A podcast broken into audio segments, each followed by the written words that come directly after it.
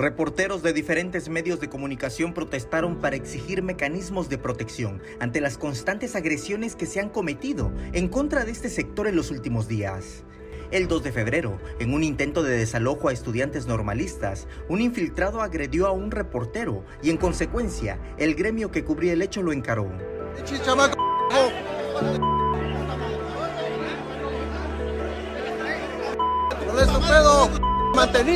En tanto que este 7 de febrero, dos reporteras fueron agredidas mientras cubrían el fallecimiento de un bebé en una guardería.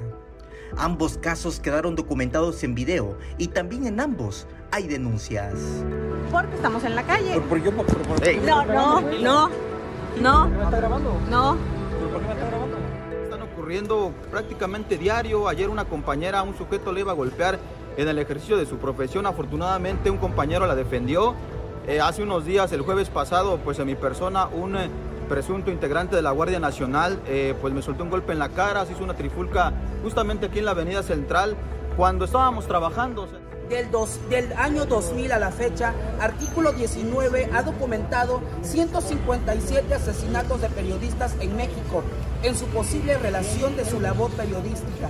Un total de 145 hombres y 12 mujeres y también las mujeres periodistas son acosadas. Las agresiones a la prensa son preocupantes y más aún a las mujeres. Ayer Daniela Grajales y Verónica Vega, las dos estaban cubriendo eh, pues una situación muy lamentable, la muerte, de un menor, y una persona vino y las agredió. A Verónica le doblaron la mano, le intentó arrebatar su equipo a esta persona, y si no hubiera estado ahí mi compañero Vladimir del portal Revolución, no sé qué hubiera pasado, porque esta persona ya iba encima a golpear a Verónica.